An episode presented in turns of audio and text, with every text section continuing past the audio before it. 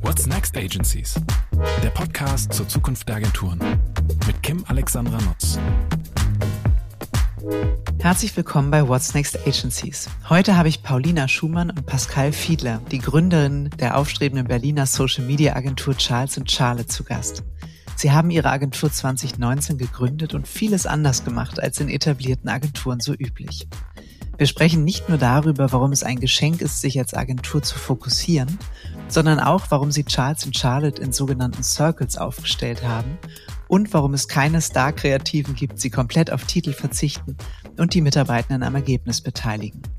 Außerdem erfahrt ihr, was es mit dem Credo Document Don't Create auf sich hat, wodurch sich ein TikTok-First-Mindset auszeichnet und wie man zu einem guten Creator-Netzwerk kommt. Bei den beiden gilt Mitarbeitende vor KundInnen, die sie übrigens konsequent PartnerInnen nennen. Was genau das alles bedeutet, hört einfach rein. Viel Spaß mit der neuen Folge und zwei energiegeladenen und sehr reflektierten GründerInnen. Hallo, liebe Paulina, lieber Pascal, herzlich willkommen bei What's Next Agencies. Ich freue mich total, dass ihr heute äh, meine Gäste seid. Wir freuen uns auch riesig, können es kaum abwarten. Und wie? Super gut, das sind gute Voraussetzungen. In den letzten Jahren gab es ein paar richtig spannende Neugründungen bei uns in der Agenturbranche. Und eure 2019 in Berlin gegründete Agentur, ich weiß gar nicht, Charles and Charlotte oder Deutsch Charles und Charlotte? Charles and Charlotte. Charles and Charlotte. Klingt auf jeden Fall cooler, hätte ich auch so gewählt. Ähm, eure äh, 2019 gegründete Agentur Charles Charlotte mit Sitz in Berlin, jetzt 35 Mann und Frau groß, gehört äh, zumindest aus meiner Sicht auf jeden Fall dazu. Ich glaube, einige Fachmedien sehen das auch so. Und was ich total spannend finde, wie kommt man in äh, jungen Jahren darauf, eine Agentur zu gründen, wo es doch schon 30.000 andere in Deutschland gibt äh, und sagt, ja, wir trauen uns das zu, wir ziehen das auf. Äh, was hat euch dazu bewegt? Das ist eine sehr gute Frage. Die haben wir uns auch gestellt, aber die Story ist eigentlich ganz, ganz schön. Also wir haben traditionell echt viel Background in der, in der Werbewelt. Also ich habe echt sehr lange bei großen Netzwerkagenturen wie der BBDO und AKQA gearbeitet und da lernt man sehr viel, aber irgendwie macht man auch alles. Wir haben ja dieses Beispiel, dass man dann auf Projekten sitzt, wo halt Procter Gamble anruft und sagt, hey, könnt ihr eine Website machen? Ja, ja, machen wir. Könnt ihr eine App machen? Klar, machen wir das auch. Newsletter? Safe. dann bist du in den Teams und denkst so, hm, oh mein Gott, man kriegt es zwar hin, aber es ist nicht dieses Sahnehäubchen, es ist nicht Cutting Edge, es ist nicht, wirft den Stein weiter, als es sein sollte. Und das hat uns irgendwie immer inspiriert, Sachen auf den Kopf zu stellen, Sachen anders zu machen. Und ich glaube, die Medienlandschaft ist so fragmentiert, dass unendlich schwer ist, überall State of the Art zu sein. Mhm. Und teilweise sind es ja auch ganz andere Philosophien, das passt gar nicht mehr unter einen Hut. Und wir haben dieses Aha-Erlebnis gehabt in, in Neapel, wo wir waren, kommt ja die Pizza her. Und angeblich gibt es dort die beste Pizzeria der Welt, da Michele. Ich würde es unterschreiben. Ja, ich würde es auch unterschreiben. Wir standen da sechs. Kein Marketing-Gag, ist wirklich so. Kein, kein, okay. ja, kein, kein Marketing-Gag. Stand da sechs Stunden an, schwarzes Loch im Bauch, kurz vor der Ohnmacht. Dann kommst du rein in die heilige Götterhalle, machst die Speisekarte auf und siehst so eine Pizza. Mehr nicht, Margarita. Und das ist halt dein Geheimrezept. Die machen eine Sache und sind da die aller, allerbesten drin. So. Das war damals unsere, unsere Inspiration zu sagen, hey, das wollen wir auch in der Agenturlandschaft machen, statt alles zu machen, sehr fokussiert. Und bei uns ist das halt eben Social Media, beziehungsweise noch nischiger Shortforms, gelbe Videocontent, also Shorts, TikToks, Reels. Mhm. Ja, genau. richtig gute, äh, gute Geschichte. Und ich glaube, gerade mit Blick auf TikTok natürlich auch eine Fokussierung, die absolut Sinn macht, ne? weil das als Plattform ja schon, du hast gerade gesagt, ihr stellt gerne Dinge auf den Kopf. Ich glaube, die Plattform selbst hat ja viele Dinge auf den Kopf gestellt. Also vom Senderprinzip, auch wenn das angeblich ja vorher längst aufgehoben war, I doubt it, ähm, äh, ist es dann ja letztlich durch TikTok, wo wirklich der Content zählt ähm, und, und letztlich dann auch äh, geratet wird und ausmacht, wie viele, wie viele Menschen das überhaupt ausgespielt bekommen, die Qualität des Contents, ähm, die Relevanz für die Leute. Und das hat dann ja letztlich Ausschlag gegeben und alles umgekrempelt, was ansonsten so im Marketing gemacht wurde. Seid ihr denn selbst auch, also ich, das vermutet man immer, ne? wenn man, äh, ich sag mal, vorrangig TikTok-Formate äh, bedient, seid ihr selbst auch Creatorin? Ähm, tatsächlich ja. Also Pascal hatte ganz lange ähm, Deutschlands größten Running-Account mit Mr. Marathon.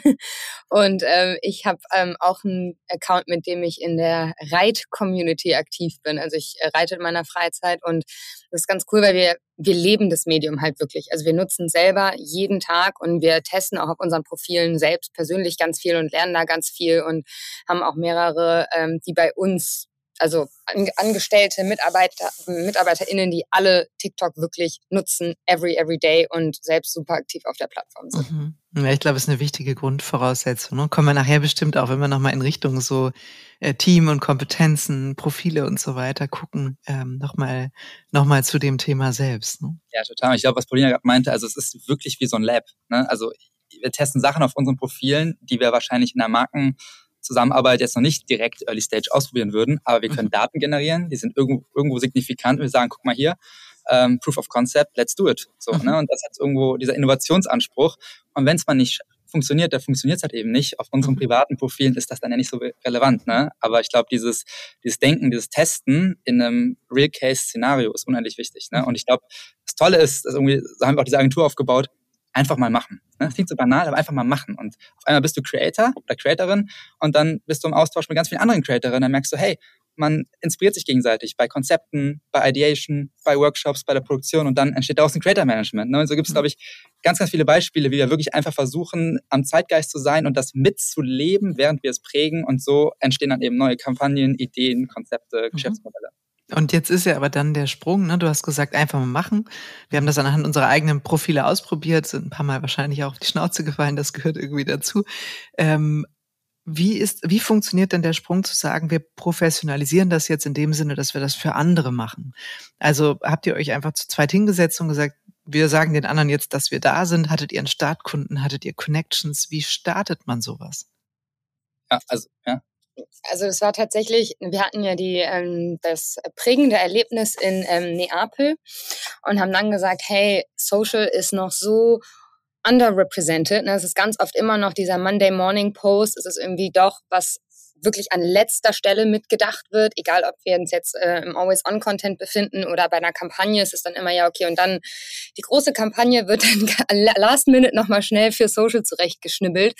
Und ähm, da wollten wir rein und dann haben wir tatsächlich einfach die FAZ aufgemacht, sind in die Stil-Rubrik gegangen und haben ähm, eine Deo-Marke, die gibt's auch bis heute noch, äh, Fine Deodorant, angerufen, haben gesagt, hey, ähm, wir haben eine neue Social-Media-Agentur, hast du nicht Lust, mit uns zusammenzuarbeiten? Und ich glaube, wir sind sehr, sehr, sehr privilegiert, dass sie das gemacht hat und wir haben seitdem noch nie wirklich Self-Marketing gemacht. Also es war dann einfach wirklich Word of Mouth, es hat sich immer mehr verbreitet und dann saßen wir da irgendwann und dachten so, oh, jetzt wird's aber ernst. Also jetzt sind wir ja wirklich eine richtig offizielle. Agentur.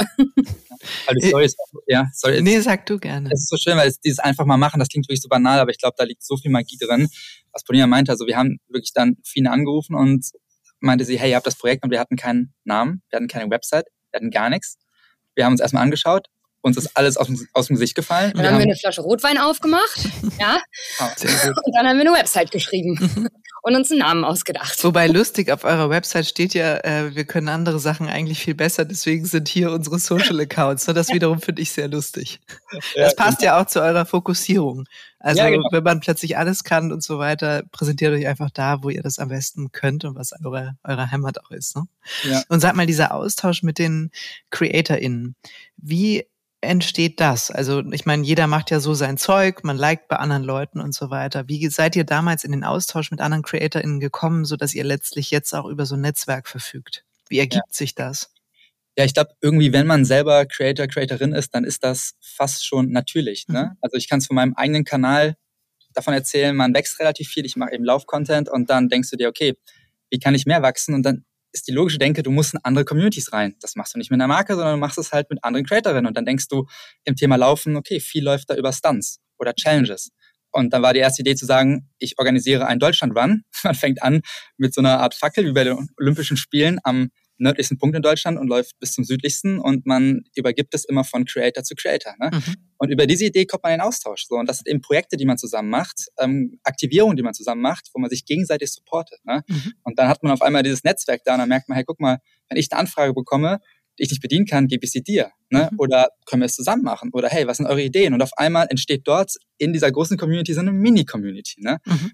Und das war so der Anfang, ne? Ja, und ich glaube, wir reden immer im Marketing so viel über Interessen und Communities und so. Und wenn man halt wirklich selber Creator oder Creatorin ist, dann das läuft so natürlich ab. Also ich habe ja ein Interesse für das Thema Pferd. Mhm. Ja, und ich schaue mir den Content an und wenn ich was sehe, was mir Wissen bringt, was mir Education bringt, was einfach irgendwie wertgebend für mich ist, dann kommentiere ich da, dann habe ich eine Frage und dann kriege ich weiteren Content von der Creatorin ausgespielt, dann kommentiert sie mal zurück und auf einmal entwickelt sich da halt einfach eine Art von Beziehung und das passiert halt, wenn du die Plattform wirklich so nativ nutzt und darauf ist sie ja auch ausgelegt. Mhm. Ähm, und dann ist man halt auf einmal in dieser Bubble und dann hat man auf einmal seine Community, dann ist man im Austausch und das passiert halt auf eine ganz natürliche Art und Weise. Du solltest natürlich natürlich für Brands im Idealfall auch äh, laufen. Mhm. Läuft es, glaube ich, auch viel, läuft es, glaube ich, manchmal auch noch nicht so ganz. ähm, aber ich glaube, das ist so ein Automatismus, der da einfach ähm, anfängt, wenn man sich wirklich seine Interessenfelder und seine Communities raussucht, ähm, in der man sich ja einen Namen machen möchte. Mhm. Ja, absolut. Es ist wahrscheinlich auch dieses, ich weiß nicht, ist das ein Vorurteil, die Dinge weniger zu planen? Also ich würde sagen, im Marketing geht ja alles sehr planvoll vor. Man plant mit langen Vorläufen Kampagnen, alles ist gescriptet, es gibt Storyboards, es gibt äh, äh, äh, Pre-Production-Meetings und alles ist bis ins letzte Detail perfektioniert, ähm, schon ausgeklügelt. Wie ist das, ich nenne es jetzt mal platt, das TikTok-Mindset? Ja, das ist eher einfach mal machen. Ne? Also, also es ist wirklich dieses, wir denken auch ganz oft da halt eher in den Events. Ne? Also man macht irgendwie einen crazy Stunt, wie ich gerade eben erzählt habe, man macht irgendwas zusammen und dann ist es wirklich dieses draufhalten mit der Kamera, dieses Document, don't create, ist, glaube ich, so ein wichtiger Leitsatz. Und das ist mhm. auch zum mhm. Beispiel etwas, was wir immer wieder bei Marken predigen. Ne? Also versucht euch jetzt nicht aus der Hand, aus eurer Brand-DNA und auch in Werten irgendwelche Content-Pieces zu extrahieren, die das perfekt verkörpern. Macht ein Happening und dann dokumentiert ihr das. Und dann kannst du auf einmal aus einem Event, was an einem Wochenende stattfindet, hast du eine Pre-Launch-Phase, da kannst du Vorbereitung, du kannst ähm, die ganzen Leute mitnehmen auf, die, auf der Reise dahin, auf, Gedanken, die die Leute haben. Ähm, du kannst das Event dokumentieren, du kannst danach einen Recap machen, Highlight. Ne? Mhm. Und ich glaube einfach dieses dann aufgeweckt sein, ähm, Trends kennen, draufzugehen, das mitzunehmen und das ist so dieses, dieses, äh, diese Herangehensweise, die auf TikTok funktioniert. das ist ja auch alles dieses echte, dieses rohe, dieses ungefilterte, dieses ugly core. Ne? Das ist so diese mhm. Ästhetik. Und das kriegst du halt nur über Unplanbarkeit als, als Plan quasi hin. Mhm. Ja, genau. Und du hast ja auch, du willst ja auch mit deiner Community eine Beziehung aufbauen. Und wenn du dann da halt Kommentare hast, also wenn wir jetzt mal Thema Community Management sagen, ne, ähm, und da stellen Leute Fragen, die haben wirklich genuine Interesse an deiner Brand, dann willst du ja schnell sein und direkt reagieren. Und dann kannst du halt aber nicht ein Reaction-Video machen in sechs Wochen, was dann nochmal durch sämtliche Redaktionspläne durch muss, sondern idealerweise hast du halt irgendwelche Leitplanken gesetzt, ne, in denen du dich bewegen kannst. Und idealerweise hast du dann da einen UGC, einen Inhouse-Creator, der wirklich, sobald das Kommentar da ist, ein, zwei Stunden später die Antwort gefilmt hat, was erklärt hat und der Community wieder was zurückgegeben hat. Mhm. Und ähm, das funktioniert halt nur mit Speed. Mhm. Absolut, das glaube ich. Und wie ist denn das, also wie wohl fühlen sich Marken oder Markenverantwortliche mit diesem neuen Prozess und was, was ihr gesagt habt, ne? Document, don't create und dann gerade mit diesem echten und rohen, also Marken sind ja auch ein Stück weit, auch wenn sie immer alle von Haltung sprechen, ein bisschen darauf aus, eine möglichst perfekte Fassade darzustellen, ne? eine, eine Außendarstellung. Hm, wie, wie schwierig ist das, über den eigenen Schatten zu springen für die Marketingverantwortlichen? Schwierig, um ehrlich zu sein. Mhm. Also ich glaube, das ist, das ist sehr schwierig, weil es immer noch sehr stark von den traditionellen Marketingmodellen geprägt ist. Ne? Und alles auch sehr Wasserfall, immer noch sehr top, top-down, auch sehr dirigierend. Ne? Und wir mhm. sagen immer, ihr müsst loslassen. Also ihr müsst eure Marke als eine Plattform verstehen, auf denen Sachen passieren und dann müsst ihr interagieren. Ne? Das ist so ein, so ein Thema auch, auch so ein Satz immer, wenn, wenn ihr Angst habt vor, vor einem Shitstorm, dann geht nicht auf Social, weil ein Shitstorm ist, irgendwo immer ein Feedback. Da habt ihr was falsch gemacht, aber das heißt nicht, oh, jetzt müssen wir zurückrudern, sondern okay, danke fürs Feedback, wir ändern es, wir sind da mhm. dran, wir arbeiten da dran. Ne? Und genauso ist diese, diese Denke, in dem wir halt eben Social und vor allem auch TikTok sehen. Ne? Die Marke ist eine Plattform, wo Leute drauf springen, wo Leute ärgern, wo Leute mitspielen und die Marke muss zurückspielen. Ne? Mhm. Community Management zum Beispiel ist in jedem Retainer immer noch eine Verhandlungssache. Teilweise ist das nicht auf dem Schirm oder es muss für gekämpft werden. Es ist so, dass oder du hast noch den klassischen Kundenservice am besten, der das Ganze dann übernimmt. Ja, genau. ich wollte gerade sagen, das Community Management sieht ja auch manchmal so aus, dass man einfach die Nummer vom Kundenservice postet. Mhm. Ne? Das ist auch immer ein gern genommener Trick, der nicht so gut ist. Ganz genau, das ist halt Vergraulen, ne? das ist nicht nativ, das macht auch kein Creator würde das oder keine Creatorin würde das machen. Ne? Mhm. Und ich glaube, dieser Schritt ist groß, aber der muss halt einfach passieren und dieses Loslassen ist ganz, ganz wichtig. Ne? Mhm. Man muss halt eben dann schon definieren, was hat meine Story, ne? wie, wie kommuniziere ich als Marke dort. Ne? Ähm, aber es ist immer dieser Creator-Gedanke, das steht im Zentrum. Du willst ja nie, predigen wir immer, du willst ja nie ein Werbeplakat sein. Ja, keiner mhm. hat Bock auf Werbung. Ne? Du musst ja, es ist ja die höchste Kunst, das trojanische Pferd zu sein, irgendwo nativ zu sein, authentisch zu sein, nicht aufzufallen, nicht geskippt zu werden, weil du direkt in der ersten Sekunde sagst, hey, hier kommt ein Sales Pitch, mhm. sondern eben diese Kultur und die Sprache der Plattform nativ zu nutzen. So. Und die Marke ist dann, wo das alles drauf passiert. Und so schaffst du eben mhm. Verbindung. Ne? Aber ich würde auch sagen, dass wir das auch als Teil unserer Aufgabe sehen und als Teil unserer Mission irgendwie, weil ich glaube, das ist schon einfach nochmal eine starke Veränderung, die jetzt ja nicht seit 30 Jahren läuft, sondern es ist ja irgendwo doch noch ein jüngeres Medium, sage ich mhm. mal. Und klar, wenn, wenn man da Unternehmen hat, die einfach so lange auf eine gewisse Art und Weise funktioniert haben, dann ist das auch schwer umzudenken. Und wir sehen uns da irgendwo auch als Partner. Ich glaube, es muss ein, gewisse, ein gewisses Verständnis da sein und auch ein Willen da sein, das zu ändern und mutig zu sein und Dinge auszuprobieren. Aber dann sind wir halt auch eben, ja, wir sehen uns da auch nicht als Dienstleister, sondern wirklich als Partner, da so ein bisschen zu missionieren und zu sagen, hey, wir nehmen euch an die Hand, wir erklären euch das auch alles und die, also ganz blöd gesagt, die Zahlen sprechen ja für sich. Ne? Also wenn, wenn man sich einfach mal traut und wenn man es dann wirklich mal, wie du so, gerade so schön gesagt hast, einfach mal machen, mhm. dann kriegt man ja auch total schnell dieses geile Feedback ähm, und diese guten Zahlen und wirklich eine engaged Community. Und das ist ja eigentlich das, was wir alle wollen. Mhm. Ja, absolut, das stimmt. Ist es denn so, also, weil du auch gesagt hast, wir sehen uns als Partner, wir haben da eine hohe Bereitschaft, so nicht so von oben herab zu belehren, sondern irgendwie die auch zu, zu enablen, ähm, die Marken und Marketingteams. Müssen die Marke ihre Tonalität auf TikTok erst finden? Weil sonst ergibt sich ja alles aus der Marke. Ne? Das Markenmodell ist safe, die Tonalität und all das. Und plötzlich kommt TikTok als ja schon disruptive Plattform daher. Und äh, kann man das so einfach übersetzen? Oder braucht es schon erstmal so diese, wie genau tritt die Marke auf TikTok auf? Phase davor? Ja, also, also ich glaube, man kann das nicht eins zu eins übersetzen. Ne? Vor allem, weil, wie gesagt, dieses also dieses Dialoghafte hat Social Media schon immer, das nicht, nicht Einbahnstraße ist, aber TikTok ist auch so sehr an dieser, hat eine eigene Slangkultur, natürlich sehr von Gen Z getrieben, ne? Aber das, das musst du auf jeden Fall schon gucken, okay, wie passt du es da als Marke dort an, ne? Und ich glaube, was ganz, ganz ganz wichtig ist und hilft, wenn du einfach mal da durchscrollst. Mhm. Ne? Und das machen wir oft in Workshops, so banal wie das klingt, Handy raus, ab ins Scrollhole und taucht da mal ein, versucht einfach mal mhm. zu verstehen, was dort die, die Sprache ist, was der mhm. Slang ist, was die Jokes sind, was der Humor ist, wie viel mhm. Ironie da drin ist. Ne? Und deswegen, wir versuchen halt dann Marken immer wieder als Teil davon zu sehen, nicht als Fremdkörper, sondern Best Case, wie gesagt, wie ein Creator, eine Creatorin. Ne? Und mhm. da muss eben natürlich diese Sprache aufnehmen, aufsaugen und das äh, in der gleichen äh, Tonalität mhm. kommunizieren. Da, ganz kurz da noch dazu. Ich glaube, was aber schon noch so, was auch so ein Mythos ist noch, dass man immer, äh, also dass viele Leute noch denken, okay, TikTok Dance-Plattform, davon sind wir, glaube ich, inzwischen weg, ja. ja. Aber dass trotzdem auch noch viele Brands denken, okay, ich muss jetzt super lustig sein und äh, mich die ganze Zeit nur selbst auf die Schippe nehmen, so Stichwort Ryanair-Account, ne?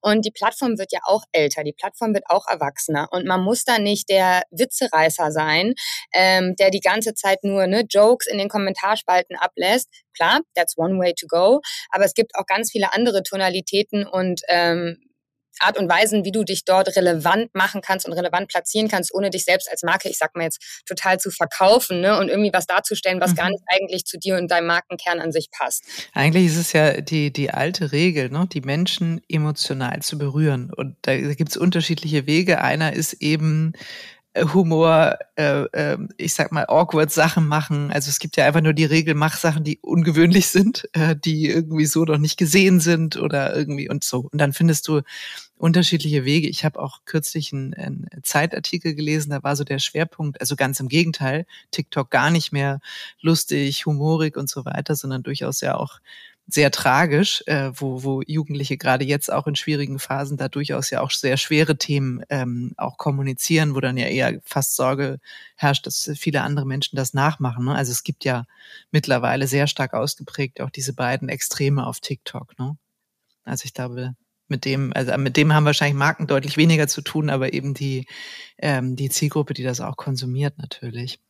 Total, hundertprozentig. Und ich glaube, was, ja? Nee, nee, nee sag du. Ich wollte nochmal, ich äh, hatte gerade ein anderes Thema im Kopf. Sag nee, du gerne. Das, das ist auch so ein Thema, das, das schließt da ein bisschen an. Ähm, also ich glaube, wir merken das immer wieder. Es gibt dann jemand, der kommt ins Office rein oder und sagt, hey, das ist der Megatrend, habt ihr das gesehen? Ne? Und ich glaube, diese, ich sag mal so, wirklich ähm, personenübergreifenden Narrative und Themen, wie damals früher saß man vor der Tagesschau vom Tatort, dann hat ganz Deutschland über, darüber gesprochen, mhm. oder wetten das. Also diese Lagerfeuermomente, mhm.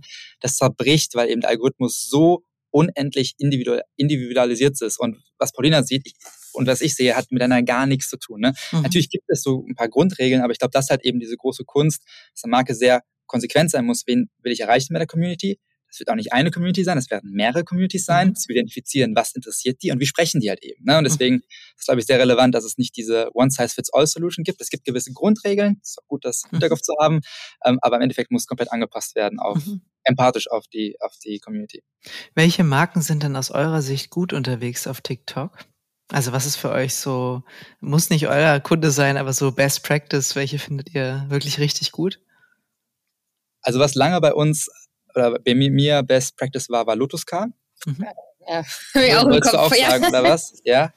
Lotus Car, weil die, glaube ich, TikTok in einem Extrem mit einer Verspieltheit und Trash-Kultur auf ein nächstes Level heben, was komplett faszinierend ist. Ne? Also die mhm. haben teilweise dann bewusst schlechte Photoshop-Animationen gehabt, wo aus einem Fischmund dann die Autos, also Lotus ist ein ähm, ist ein ähm, Hersteller von Luxusautos, ja. ne? Mhm. Wo dann die Autos rausfliegen, ne? Dazu mhm. ein, ein schrottiger Sound und denkst so, oh mein Gott, das Auto kostet 200.000 Euro. Mhm. So viel zum Thema Luxus. Wie zum mhm. Henker soll das zusammenpassen. Ne? Aber das ist halt eben dieses, was wir eben meinte mit Community-Empathie. Ne? Die Leute feiern es ab, die finden es lustig, die teilen es, die sind sowas von on fire. Ne? Mhm. Und das ist halt eben gutes Branding, weil du eine Beziehung aufbaust zu den Leuten. Ne? Mhm. Ähm, und das ist, fand ich immer so um die Ecke gedacht und sehr inspirierend. Mhm. Fun Fact, die haben jetzt ihre Strategie geändert und äh, machen jetzt wirklich so high-polished Content und die ganze Community steigt denen halt aufs Dach. Also sind wirklich mhm. Kommentare wie, was ist mit der Marketingabteilung los? Wir wollen den anderen Typen zurück, wir, wir wollen das andere Girl zurück, holt sie oder ihn wieder. Das ist doch Blödsinn, ja, was ihr jetzt hier veranstaltet. Also, ja, genau. Wer, wer hat Boomer ins Marketing gesetzt? Genau. Ja. genau. Ja, aber das merkt man ja schon. Also auf einmal hat, die, hat diese Marke auf TikTok eine eigene DNA. Mhm. Ne? Und irgendwie eine Form von Persönlichkeit. So. Und mhm. dann merkt die Community, da ist ein Cut dazwischen. Ne? Mhm. Und total spannend, weil ich weiß jetzt nicht, wie die Kommunikation auf anderen ähm, Kanälen, Medien, Plattformen aussieht von Lotus K, aber garantiert anders. Ne? Während, jetzt Gegenbeispiel, Oatly, mhm. haben wir uns gestern angeguckt, ist der bekannt, ich würde mal sagen, fürs Anti-Marketing, wenn man sich deren mhm. Kampagnen anschaut. Ne? Sehr viel, sehr viel Ironie, machen sich selber lustig über ihre, ihr eigenes Produkt, ihre eigenen äh, Zielgruppen. Und das machen sie auf TikTok eins zu eins so weiter. Ne? Mhm. Es gibt einen, wurde uns letztens ausgespielt, ein Ad, ähm, wo eine ältere Dame sich äh, darüber lustig macht, dass eigentlich alle ähm, pflanzlich basierten äh, Milchersatzprodukte nicht schmecken und sie einfach nur Bock hat auf ein Steak. Und das ist, das ist die Botschaft. Also da wird ein Rant hochgeladen von einer, also das Klassische, was man als Boomer sagen würde, ne, was meine Eltern sagen würden, ähm, wird hochgeladen und dann ist das die Botschaft von Oatly. Also da kommt auch kein Payoff, da kommt kein, irgendwie kein, kein Link, CTA, keine Auflösung, kein gar, kein gar nichts. Einfach so, hä? Aber du lachst drüber, du bleibst hängen, also die Grundregel von guter Kommunikation und denkst halt, ja, okay, lustig. ähm, das das, das finde ich jetzt spannend, das gucke ich mir mal genauer an. Ne? Und das ist halt irgendwo der Trick. Ja, das ist richtig gut. Du hast ja auch gerade gesagt, es ist kein Link, äh, du guckst dir einfach an, es bleibt hängen und das ist ja dann so der, ja, der Image-Transfer, Sympathietransfer. Was sind so aus eurer Erfahrung wichtige KPIs? Also es gibt ja tausende KPIs, aber was sind so Sachen, wo ihr sagt, ähm, darauf sollte man achten, das ist relevant? Ja, sehr gute Frage.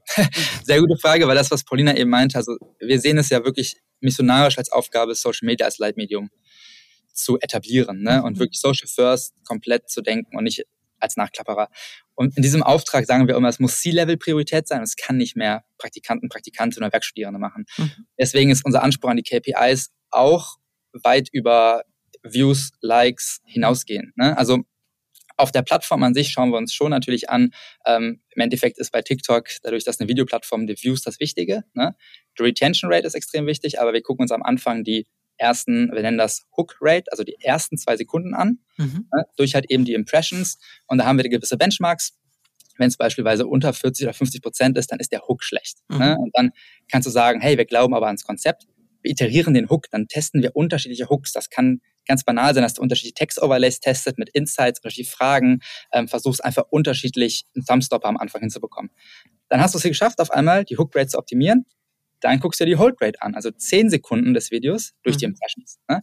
Und so kannst du quasi wie so ein Frankenstein oder wie so ein Baukastensystem mhm. quasi dir das perfekte Creative Schuster. Ne? Und das ist erstmal auf der Plattform, weil das sind ja die nächsten KPIs, die du bekommst. Ne? Mhm. Und dann machen wir bei fast allen Projekten, sagen wir, okay, das reicht aber nicht, ne? sondern wir lassen parallel immer Marktforschung mitlaufen, eine unabhängige Marktforschung, sei es YouGov, sei es Nielsen, sei es Apinio und testen dort halt immer Upper Funnel KPIs ab. Mhm. Ne? Weil wir sagen, okay, das, was wir machen, muss einen Impact auf die Brand Equity haben und ein View und ein Like hin oder her, wenn es nicht die Brand Awareness hochschiebt, wenn es sich Consideration hochschiebt, wenn es sich Purchase Intent hochschiebt, wie auch immer, dann sind wir damit nicht zufrieden. So, das ist dieser Anspruch mit dieser Social Media einen richtigen Stellenwert zu geben. Ach, ne? Gott sei Dank, das finde ich echt eine Dank. tolle Antwort. Das beruhigt mich sehr. Das finde ich richtig gut. Ja, sehr schön. Ja, aber auch, auch schockierend. Also in ganz vielen Calls mit Partnerinnen merken wir immer, das ist noch nicht etabliert. Nee. Ne? Und wir müssen echt oft dafür fighten und ähm, der Fight lohnt sich aber, ich würde sagen, 99 Prozent. Mhm. Weil du einfach danach ganz klare Schwarz auf Weiß Zahlen hast ähm, und das ist einfach genial. Und ich glaube, damit kommen wir unserer Mission äh, wirklich ein, ein Stückchen näher. Ja, richtig gut. Sag mal noch mal eine Facette, weil es geht ja kaum was ohne die CreatorInnen, ne? also mit denen Marken zusammenarbeiten äh, oder die das eben ganz selbstständig machen. Aber jetzt gucken wir mal auf Zusammenarbeit mit Marken. Aus dem Influencer-Marketing kennt man das. Da sind Kunden immer sehr, sehr vorsichtig bei der Auswahl der perfekten InfluencerInnen. Ne? Also glaubwürdig ist da nicht irgendwie wie beim Wendler der nächste Shitstorm absehbar und so. Hm, wie ist das bei Content-CreatorInnen? Sind Marken da genauso vorsichtig oder ist es ein Stück weit auch ein bisschen flüchtiger, weil es so viele gibt, ähm, weil, es, weil es gar nicht so die Megastars gibt, an die man sich hängt? Mhm ich glaube, ich weiß, ich glaube schon, dass es Megastars gibt, ne? also wie gesagt, in den mhm. einzelnen Nischen wiederum. Mhm. Und ich glaube schon, dass es ähm, auf jeden Fall unsere Erfahrungen, auch die werden sehr tief gescreent oder auch von uns wirklich mhm. komplett durchleuchtet. Ne? Also der Wendler, du hast gerade gesagt, wir haben schon vor ein oder zwei Jahren Jeremy Fragrance quasi auf die Blacklist gepackt, so weil mhm. der Typ Das war auch Moment, absehbar, oder? Also ja, genau. genau. Genau, der kann jeden Moment wendlern irgendwie. Das ist eine tickende Zeitbombe, ja. genau, ne? Und da gibt's eben mehrere. Und ich glaube, es ist immer wieder das Gleiche. Man vertraut, ob es jetzt ein Creator ist oder ein Influencer oder Creatorin, Influencerin, äh, die haben so viel Verantwortung, äh, die Marke zu prägen, in, ähm, auch in Dimensionen ne, auf, auf diesen Plattformen. Das muss komplett bulletproof sein. Ne? Man muss halt eben loslassen können dann in der Art und Weise, wie sie es machen. Ne? Mhm. Ne? Aber dass sie die richtigen Werte haben, dass sie Richtung Haltung haben, dass sie es auch nicht zum ersten Mal äh, ein Lotuskan die Kamera halten und morgen wieder weg sind, dass es langhaltig ist, mhm. äh, also ähm, langfristig ist, das ist auf jeden Fall auch gegeben mhm. und würde ich stark empfehlen. Habt ihr schon, also ihr müsst nicht sagen, wenn ja, wer, aber hattet ihr schon mal einen Kunden, eine Kundin, die nach äh, der Produktion äh, äh, gesagt haben, nee, das können wir so nicht machen? Also genau eben gesagt haben, okay, ich lass los, aber eigentlich will ich doch nicht loslassen, weil das traue ich mich nicht? Jein. Also ich sag mal so, wenn, wenn das Team ähm, zu viel Himmern, Hummeln im Hintern hat und einfach losrennt und irgendwas produziert, irgendwelche Konzepte abdreht, weil sie jetzt irgendwie die goldene Idee hatten. und ähm, dann kann es mal sein, dass irgendwie ein Partner sagt gerade, ähm, wenn wir noch am Anfang der Zusammenarbeit stehen, ne, wo auch noch nicht so ein Flow ist und wo auch noch nicht vielleicht das hunderttausendprozentige Vertrauen ist, worauf wir immer hinausarbeiten. Mhm. Wenn wir Partner annehmen, sagen wir immer, hey, also wir arbeiten teilweise auch ohne Freigaben. Das, mhm. das für mich inzwischen irgendwie crazy ist. Ähm, aber da ist es schon mal passiert, dass das Team halt irgendwie jetzt eine Idee hatte und dann einfach losgerannt ist und was schnell mit dem Handy produziert hat und dann hat es halt im Endeffekt doch nicht so 1000 Prozent gepasst. Aber an sich passiert das bei uns wirklich sehr, sehr selten, weil wir sagen immer, ich sage das immer am Beispiel von einer Biermarke. Ich sage, sag, fällt super oft im Chor. Ich sage mal, hey, ich erzähle euch nicht, wie ihr euer Bier zu brauen habt, aber ihr erzählt mir auch nicht, wie wir Social Media zu machen haben. Und das ist überhaupt nicht irgendwie ähm, äh, provoka provokant gemeint, sondern wir sind ja da, um zu supporten. Mhm. Und diese diese Beziehung schaffen wir immer irgendwie zu erreichen. Und dadurch herrscht da einfach ein riesengroßes Vertrauen uns gegenüber. Und auch wenn da dann jemand sitzt und sagt, boah, to be honest, ich verstehe es nicht. Aber, und dann sagen sie auch inzwischen, ich bin ja auch nicht die Zielgruppe. Mhm. Ich bin ja auch nicht die Community, die wir erreichen wollen. Mhm. Von daher muss ich sagen, haben wir da eigentlich sehr, sehr wenig Probleme mit. Mhm. Ich glaube, es ist ein ganz wichtiger Punkt, den du gesagt hast. Ne? Ich bin nicht Zielgruppe. Ich kann nicht beurteilen, ob das gerade ankommt, weil es ja ein sehr eigener Humor, Zeitgeist und all das ist. Und dann noch in den ganzen Nischen-Communities und, und äh, Themen-Communities. Also wer will das, wer will das überprüfen und sehen? Da zählen dann eigentlich nur die KPIs, über die wir auch eben gesprochen haben, ne? als, als Proof of the Pudding danach. Ja, ja, ich denke mir auch immer so, also vielleicht auch diese Creator-Denke, aber was soll denn passieren? Also klar, es gibt gewisse Themen, die man nicht touchieren sollte, aber das ist ja obvious so. Aber wenn es nicht funktioniert, es ist Off-Brand, okay, dann laden wir es hoch. Und wenn es Off-Brand ist und es interessiert niemand, dann kriegt es seine 300 Views. Okay, so mhm. what? Ne? Aber mhm. wir haben es ja eh schon fertig. Und wenn es halt eben abhebt und seine 300 oder 3 Millionen, äh, 300.000 oder 3 Millionen Views bekommt, sollten wir vielleicht überlegen, ist das vielleicht eine spannende Nische, in der wir reingehen? Oder müssten wir vielleicht eben ähm, die Art und Weise, wie wir kommunizieren und uns positionieren, die Themen mhm. verändern? Ne? Und ich glaube, diese Agilität braucht es halt, statt einfach zu sagen, das ist auch so eine diese Planbarkeit, wenn ich früher fünf bis zehn Millionen in TV-Produktion gesetzt habe, natürlich muss alles perfekt sein. I understand. Ne? Aber es sind ja nicht die Budgets, in denen wir kalkulieren. Wir sind mhm. ja viel kurz, kurz, kurzweiliger, viel iterativer. Teilweise posten wir drei bis vier TikToks pro Tag. Mhm. Ne? Also mhm. da kannst du ja gar nicht mehr diesen Fokus haben auf, okay, wow, ist das jetzt perfekt oder ist das nicht perfekt? Ist das jetzt 100% on brief oder on brand? Sondern es geht, wie gesagt, dieses Ausprobieren und dann testen und der Markt ist so das beste Feedback mhm. davon. Naja, und es geht ja auch um Geschwindigkeit, ne? weil es gibt nicht den einen Trend, der sich irgendwie ein Dreivierteljahr hält, auf den man sich erstmal einschwingen kann, sondern Dinge passieren, man reagiert drauf, es ist eine Interaktion. Ihr habt ja vorhin auch ganz viel von Dialog und Reaktion auf, auf Fragen und äh, Videos auch gesprochen. Das ist ja auch total relevant. Wie ist denn das? Weil ihr habt eben gesagt, es sind nicht die großen TV-Produktionsbudgets für die TVCs und so weiter. Wie geht ihr an das Thema Pricing ran? Also es ist ja ein Thema, was Agenturen, ähm, ich sag mal, die Established Agencies ja auch schmerzt, ne? dieses Abrechnen nach Stunden, wo ist eigentlich der Wert, die Idee hin und so weiter und so fort. Macht ihr das ähm, trotzdem so? Kommt ihr damit zurecht? Macht ihr eher Paketpreise? Wie, wie agiert ihr da? Ja, ein guter Punkt, weil mhm. wir tatsächlich sehr viel Inspiration von deinem Podcast gezogen haben, den mhm. du mal hattest. Ne? Ach, das freut mich. Ihr seid das. wirklich so, wirklich so, ja. Und wir haben es seitdem umgestellt und wir verkaufen keine Stunden mehr. Cool. Ja, ja. es hat mehrere Hintergründe, also mal Long Picture, ich will jetzt nicht overpromising sein, aber ich, ich glaube, dass der Hintergrund auch ist diese Viertageswoche. Ne? Also ich glaube, unsere Kinder werden uns irgendwann auslachen dafür, dass wir fünf Tage gearbeitet haben, 40 mhm. Stunden die Woche. Ne? Und wenn du ja Stunden verkaufst, dann ist das ja komplett irrational. Dann würdest du dich ja automatisch 20 Prozent cutten. Ne? Mhm. Deswegen haben wir gesagt, hey, ihr kauft eigentlich den Wert. Mhm. So, und der Wert ist der Outcome. Und, und, und ob uns jetzt das TikTok, ganz doof mal gesagt, fünf Minuten dauert oder ob wir dafür fünf Stunden brauchen, das kann euch doch egal sein. Wer kriegt den Outcome? Wer kriegt einen TikTok, das performt, die KPIs sind klar definiert. Wir wissen, wir wollen Brand Awareness Uplift um 10%. Lass uns darauf optimieren. Ne? Und deswegen verkaufen wir wirklich nur Pakete und das ist auch radikal, die sind nicht verhandelbar. Also wir verhandeln nicht. Ne? Wir mhm. sagen, hey, das ist der beste Preis, ansonsten würden wir euch über den Tisch ziehen. Wir müssen unsere Leute auch beziehen, das sind Top-Talents, die haben ihre Gehälter, die sind gerechtfertigt. Ähm, und deswegen ist das das Paket, was wir euch empfehlen würden für das Briefing. Und, und dann, let's go. Machen wir übrigens ähm, vielleicht auch ein bisschen ein anderes Thema, aber das machen wir auch bei Einstellungen so.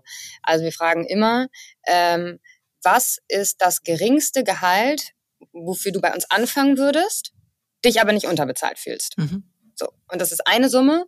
Und wenn das über dem Budget liegt, was wir bereit sind zu zahlen, dann wird das nichts. Auch wenn die Person danach sagt, nee, nee, nee, ich gehe noch mal 10k runter, ich gehe noch mal 20k runter.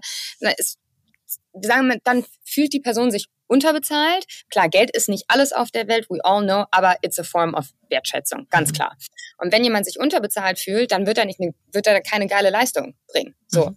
Und ähm, deswegen sind wir da auch raus aus diesem ganzen Verhandlungsgespräche und hier nochmal tweaken und hier nochmal einen Euro rausholen. Und am Ende, am Ende ist immer eine Partei unzufrieden. Mhm. Ähm, und das ist so ein bisschen, das sind so diese zwei Themen, also einmal bei Partnern und einmal eben auch bei Mitarbeitenden, wo wir versuchen, das zu umgehen, mhm. in dieses ganze Gefeilsche ähm, abzurutschen. Total wichtig. Ihr habt ja auch gesagt, man zahlt den Outcome, die KPIs sind definiert. Also seid ihr auch darauf äh, abonniert, dass ihr diese KPIs erreicht? Ist das Bestandteil des Budgets oder gibt es dann so eine Art Bonus on top, äh, also so performancebasierte Vergütungen, wenn Ziele erreicht werden?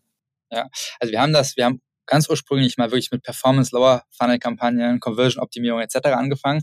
Ähm, und da war das wirklich ein Teil, ne, dass ein Bonus on top kommt, wenn XY erreicht wird.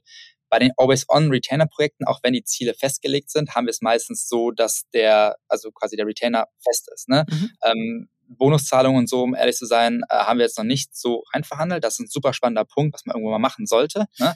Ähm, also ne, ist total fair, aber haben wir bis jetzt so noch nicht gemacht. Das ist bei uns erstmal, das war der erste Schritt, wir haben das auch erst mhm war dein Podcast Ende letzten Jahres oder so umgestellt mhm. und irgendwie Baby Steps. Ne? Also erstmal sagt, okay, es gibt Pakete, einheitlicher Outcome und da ist ein Preistag dran und entweder man nimmt es, aber man nimmt es nicht. Das ist unsere Chefs Recommendation. So, mhm. Chef's Table, ja genau. Ja, genau, genau. Ja, super. Und sag mal mit Blick, weil ihr habt eben ähm, äh, habt ihr ja auch schon mal auf die Mitarbeitenden bei euch gelenkt und die Art und Weise, wie ihr einstellt, wie ihr eben nicht über Gehalt verhandelt, äh, wie ihr daran geht. Ihr habt ja ein sehr klares Credo. Ähm, also erstens nennt ihr eure Kunden nicht Kunden, sondern PartnerInnen. Aber darauf will ich gar nicht hinaus, sondern darauf, dass ihr gesagt habt, Mitarbeitende first, PartnerInnen second. Ähm, das ist ja ein sehr klares Statement, was ich ziemlich cool finde, weil am Ende ist eine Agentur nichts ohne ihre Talente. Ähm, natürlich auch nichts ohne ihre Kunden, aber die kommen, wenn richtig gute Talente da sind und einen guten Job machen, kommen die Kunden. Also es ist ja ein sich gegenseitig bedingendes Prinzip. Wie genau zeigt sich dieses Mindset bei euch? Also das, das Mitarbeitende First, weil das ist ja erstmal schnell dahingesagt, ne? Mhm. Würde wahrscheinlich jede Agentur so unterschreiben. Aber ich hatte so das Gefühl, bei euch stimmt das. ich, ich hoffe doch. Ja, wir haben, also ich glaube, da gibt es ganz viele Sachen. Ich glaube, ein gutes Beispiel ist zum Beispiel, wir haben ein Format, das nennt sich Tafelrunde. Ähm, das heißt, ähm, wenn wir eine New Business Anfrage haben, dann ähm, entscheidet das komplette Team, ob wir dieses New Business annehmen oder nicht. Mhm. Ähm, das heißt, es gibt ein Dokument, da wird dann hitzig diskutiert ähm, und im Endeffekt entscheidet wirklich jeder, jede mit, ob dieser neue Partner oder Partnerin bei uns in die Agentur reinkommt. Ja? Mhm.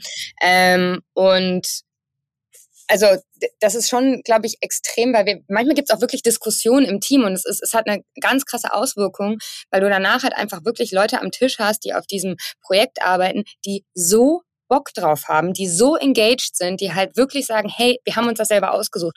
Und das führt halt auch wieder zu so einer krassen Eigenverantwortung, dass jemand sagt, hey, boah, ich habe so Lust auf diesem Projekt zu arbeiten, aber das mit den Ressourcen, guckt mal, hier und da arbeite ich gerade ein bisschen mehr drauf, könnten wir vielleicht nochmal Werkstudent in oder nochmal eine neue Position hier ähm, frei machen. Das würde mir super helfen.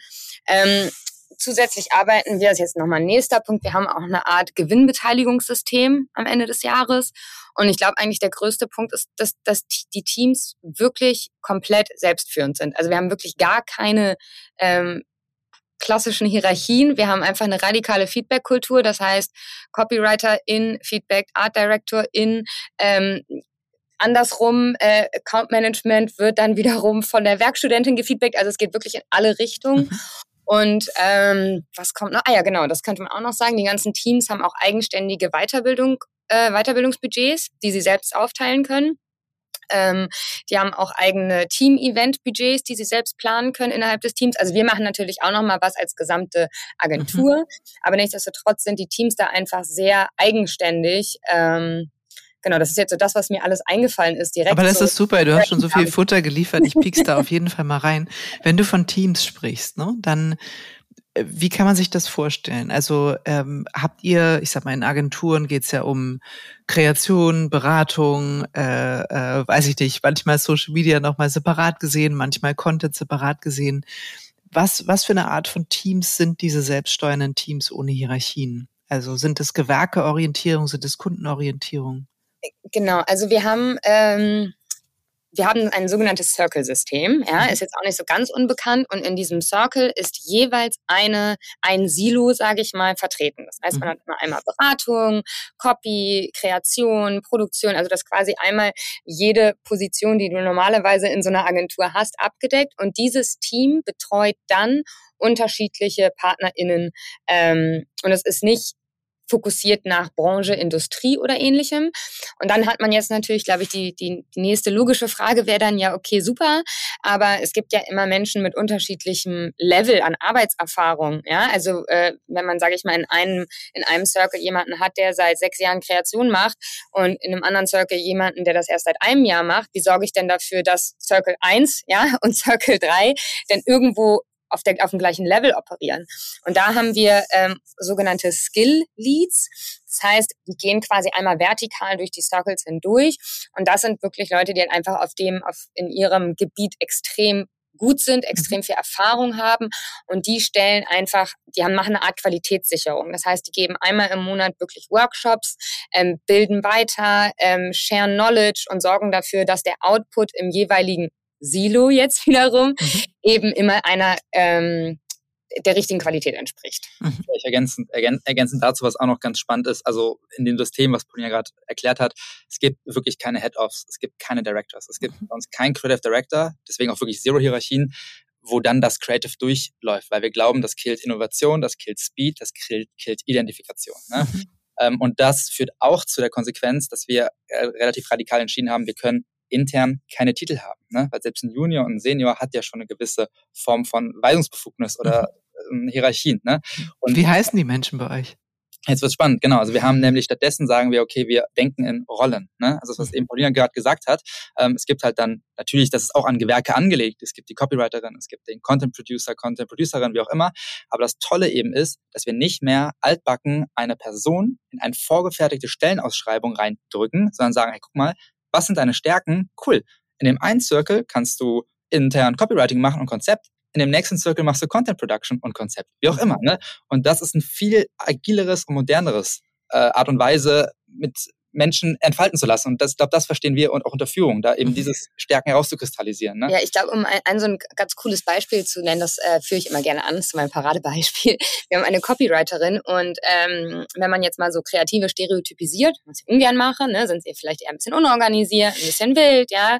Ähm, und die ist lustigerweise ein ein Organisationstalent. Also die hat auch äh, Synesthesia, das ist so ein, ähm, da kannst, das ist das, wo du so Farben schmecken sehen mhm. kannst. Ähm, und sie hat das in Bezug auf Daten. Das heißt, wenn du sie jetzt fragst, hey, was hast du denn am 16. Januar 2016 gemacht, dann kann sie dir sagen, ja, da habe ich Harry Potter im Kino geguckt. So. Und ähm, die ist halt Copywriterin. Aber bei uns in dem einen Circle macht sie unglaublich viel internes Projektmanagement. Mhm weil sie da total gut drin ist. Und ich glaube, in einem klassischen Setup wirst du nie als Copywriterin dazu kommen, Projektmanagement durchzuführen. Es passt aber perfekt vom Team-Setup und es passt total geil zu ihren Skills. Und dadurch haben wir halt, ne, also das, das geht so Hand in Hand mit diesem wirklich rollenbasierten Denken statt klassisch mhm. Position. Mhm. Und wie habt ihr euch, also wenn man so eine Agentur gründet und man macht das zum ersten Mal, vorher wart ihr eigene CreatorInnen, hattet ein Leben davor, nicht in eurer Agentur. Wie habt ihr euch miteinander auf ein gemeinsames, ich sag mal, Werte- und Organisationssetup committed? Also habt ihr gesagt, äh, Paulina, Pascal, Mensch, wie wollen wir das jetzt eigentlich machen? Oder war das so irgendwie, ihr seid immer weiter inspiriert worden, euer Modell ist nicht fertig, alle zwei Wochen ändert sich was, weil ihr coole Inspirationen bekommt. Wie geht ihr damit um? Ja, also ich glaube, wir sind sehr ehrlich, äh, das war eine Achterbahnfahrt und das war am Anfang Katastrophe und Chaos. Ne? Also du bist handwerklich sehr gut in dem, was du machst. Das Thema wächst auf einmal, steckt man in jedem Prozess drin, man merkt, man ist der Bottleneck, man, man fängt an zu micromanagen und man merkt, das ist der Horror für die Leute, für einen selber. Wir müssen das radikal neu denken. Ne? Und dann haben wir halt eben uns ein bisschen schlau gemacht, auch mit Leuten gesprochen, haben, das ist immer unser Mindset, haben einen Vorschlag gemacht, einen Konzeptvorschlag gemacht, wie wir diese Organisation umstrukturieren, dass wir uns halt eben eher, um mal in der Metapher vom, vom Fußball, also vom Sport zu bleiben, wir sind der Coach oder die Coachin am Spielfeldrand, wir schießen aber nicht mehr die Tore. Das heißt, mhm. unsere Aufgabe ist es, das beste Team zusammenzustellen, die Strategie zu definieren, bei Problemen zu supporten, aber das Team selber muss sich auf diesem Platz organisieren. Ne? Mhm. Ähm, und dann haben wir im Endeffekt diesen Vorschlag das ist ein längerer Prozess, aber ich glaube, der kollaborativere, kollab mhm, Nee, war richtig, alles gut. Ja, genau. ähm, und dann haben wir gesagt, hey, das ist der Vorschlag. Wir haben die Agentur geteilt in zwei Teams und dann zwei Workshops gemacht und haben gesagt, hey, guck mal, denkt mal drüber nach. Wir haben Aufgaben gestellt. Was sind eure Probleme? Was sind Sorgen? Ne?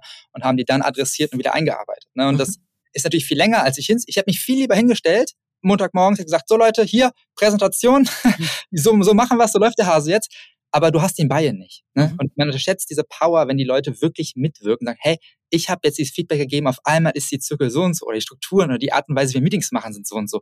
Und so gehen wir alles an. Und das ist das, was Paulina eben auch meinte mit, also Charlies, unsere, unsere Mitarbeiter nennen wir mal Charlies, Charlies First Partner Second. Ne? Also dass wir mhm. wirklich das Co-Createn mit den Leuten hier. Ne? Mhm. Sehr, sehr cool. Hört sich wirklich ähm, sehr fortschrittlich an. Mhm. Ist denn, äh, weil ihr habt eben so am Rande auch Gewinnbeteiligungssystem gesagt, wie, wie kann man sich das vorstellen? Also ist es so x Prozent vom Gewinn am Ende des Jahres fließen allen proportional ihres Gehalts zu oder wie kann man sich das vorstellen? Genau, ungefähr so. Wir sind tatsächlich noch in den letzten Zügen, das jetzt auszuarbeiten für dieses Jahr. Wir wollten es eigentlich schon letztes Jahr geschafft okay. haben. Aber es ist nicht geheim, oder? Wir haben jetzt nichts ausgeplaudert. Nö, überhaupt Nö. nicht. Wir sind, nee, nee, nee, wir sind einfach nur noch nicht, also ungefähr genau so wird es sein. Wir sind jetzt gerade noch mit unserem äh, Steuerberater, Anwälten und so dabei, wie man das denn wirklich dann irgendwie alles festlegt und ähm, es muss ja auch irgendwie alles fair gestaltet sein und ähm, genau, da sind wir jetzt gerade dran. Mhm.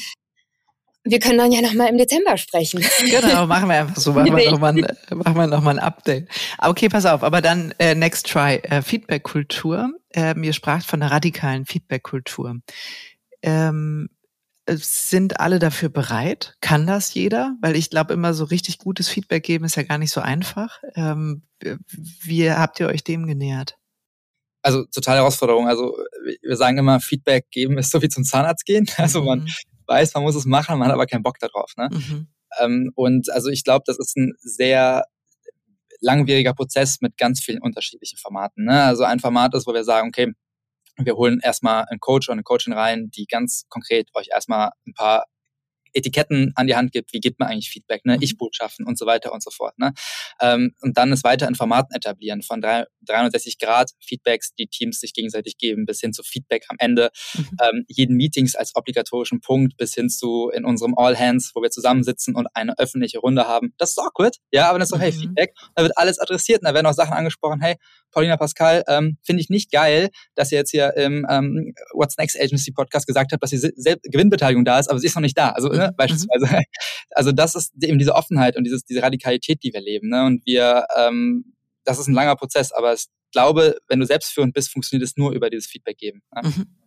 Absolut. Also ich glaube das auch. Wir haben das auch. Also die Erkenntnis ist, ähm, dieses Befähigen der Leute in Sachen Feedback. Und das ist auch völlig egal, welchen Erfahrungsbackground die haben, wie du schon gesagt hast, Zahnarzt und so, aber dann zu sagen, wie geht es so, dass man das irgendwann ganz leicht und selbstverständlich die ganze Zeit macht und wir haben jetzt auch irgendwie Retros etabliert und auch gesagt irgendwie, auch wenn diese Retro nicht jeden interessiert, ist es so offen, auch für, für alle abgelegt äh, bei uns im Kollaborationstool, dass jeder sich das angucken kann, weil ja total spannende Erkenntnisse aus den Retros der anderen Teams auch für die jeweils wieder anderen Teams mit da drin sind. Ne? Und dann ist es wirklich wie so eine Art Ergebnisprotokoll, manchmal unterstützt mit so Menti-Abfragen, dann sieht man ja so stimmungsmäßig Abläufe und das interessiert die anderen einfach total.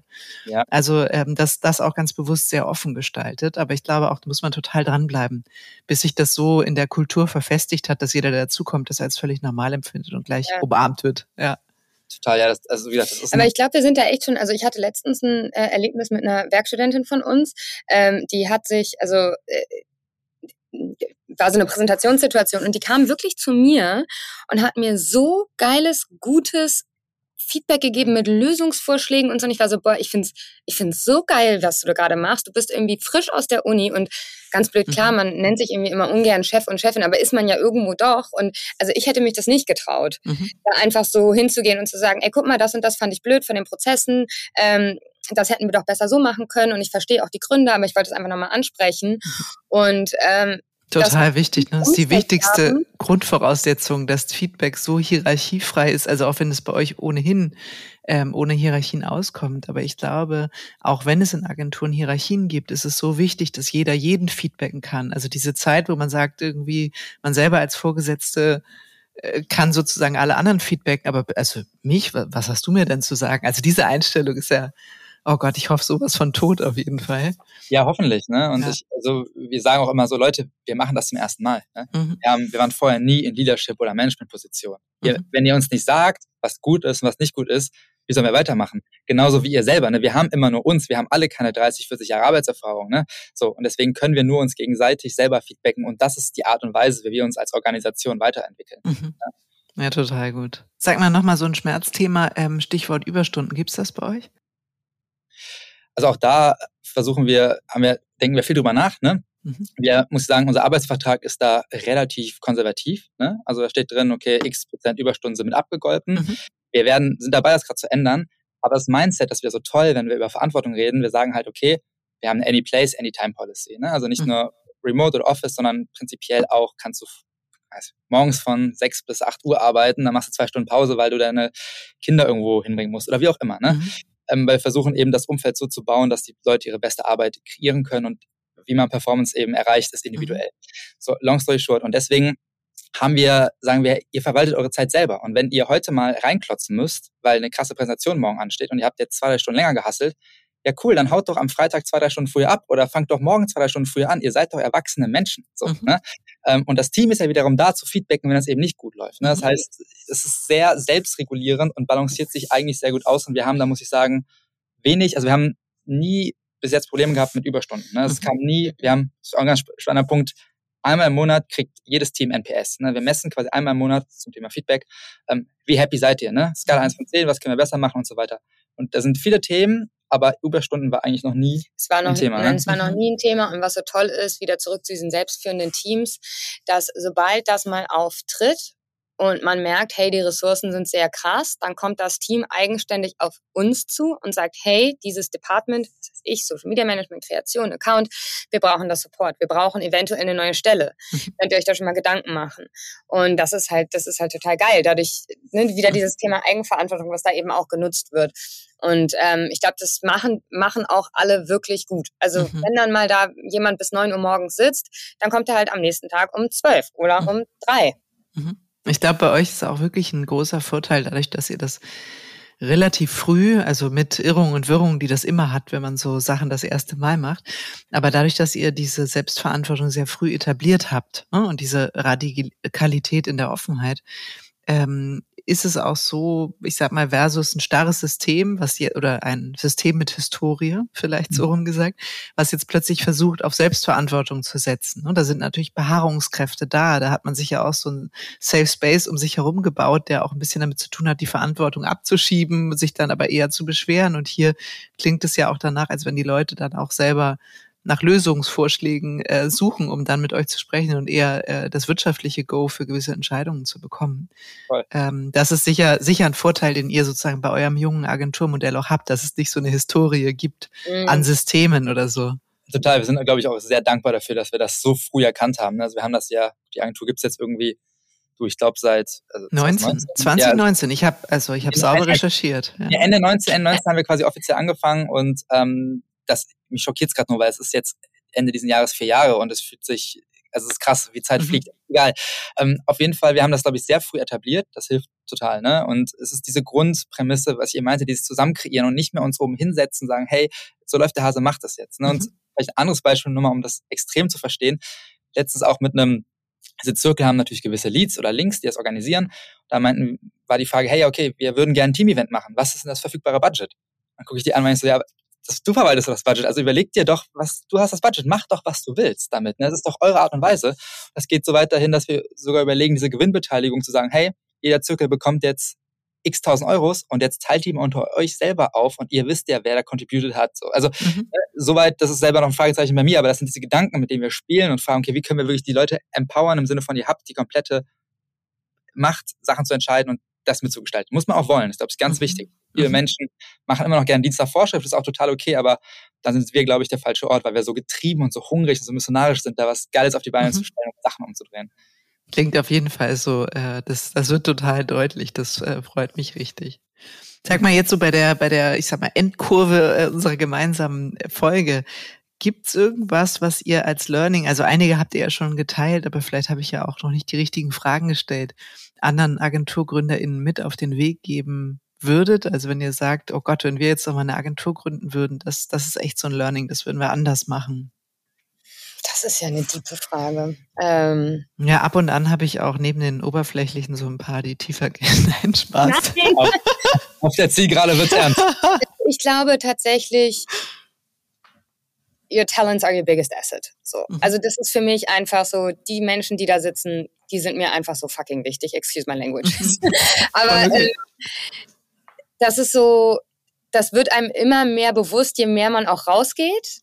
Ähm, und ich glaube auch noch ein krasses Learning von mir, gerade auch so Kreation, stop micromanaging. Es ist so scheiße schwer loszulassen. Es ist so schwer.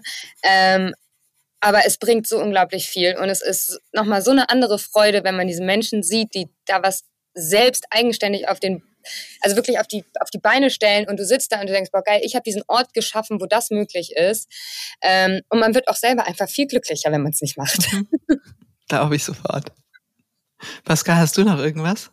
Kann ja. ja auch ein Learning so mit auf die Schnauze gefallen, das und das würde ich ja, nicht wieder machen. Ja, ich überlege gerade. Also ich finde, dass das Paulina schon gesagt hat, wir hatten dieses Don't hire with the back against the wall. Also yeah. wir haben viel zu spät geheiert. Das ist auch immer, ich finde es aber, deswegen habe ich so gezögert, schwer zu sagen, weil wenn du startest, wir haben das gebootstrapped, ne? Hier ist kein Investor drin. Wir haben unsere Computer aufgeklappt in unserem Wohnzimmer und haben faz.net eingegeben und dann ging es ab. So, ne? Wir haben mhm. null Euro Startkapital gehabt, außer halt, was du hast als Studierende. Ne? Mhm. Ähm, und 2,99 Euro. Und dann ist es natürlich total schwierig zu sagen, okay, jetzt stellst du die erste Person ein. So, das ist mega schwierig. Aber im Nachhinein haben wir viel zu lange dafür gebraucht. Dann bist du unter Druck, weil dann hast du das tolle Projekt ne? und dann musst du jemanden nehmen, so ähm, und dann ist es halt eben nicht diese, diese vielleicht dieser dieser Sparkle, den du brauchst und ne, dann ist immer so Leute attract, attract uh, people, ne? Also es, mhm. man zieht sich ja gegenseitig an und du hast ja auch am Anfang jeder ist ein Cultural Co-Founder, ne? Mhm. Also ich glaube, das würde ich würde eigentlich sagen, wenn man wirklich Bock drauf hat, dann geh all in und dann holt euch früh gute Leute rein, wo ihr wisst, okay, das knallt, das macht Spaß. Mhm. Cool. Tausend Dank, ihr beiden. Vielen Dank auch nochmal für die offenen äh, Learnings am, am Schluss. Das finde ich absolut nachvollziehbar, was ihr gesagt habt. Es hat mir großen Spaß gemacht und ich äh, glaube, da sind äh, gerade auch für die äh, established äh, Agenturzuhörerinnen äh, unter uns bestimmt so ein paar ganz interessante Inspirationen dabei, wie ihr das, wie ihr das bei euch aufzieht. Vielen lieben Dank. Es hat mega Spaß gemacht. Total, danke dir. War richtig cool, danke.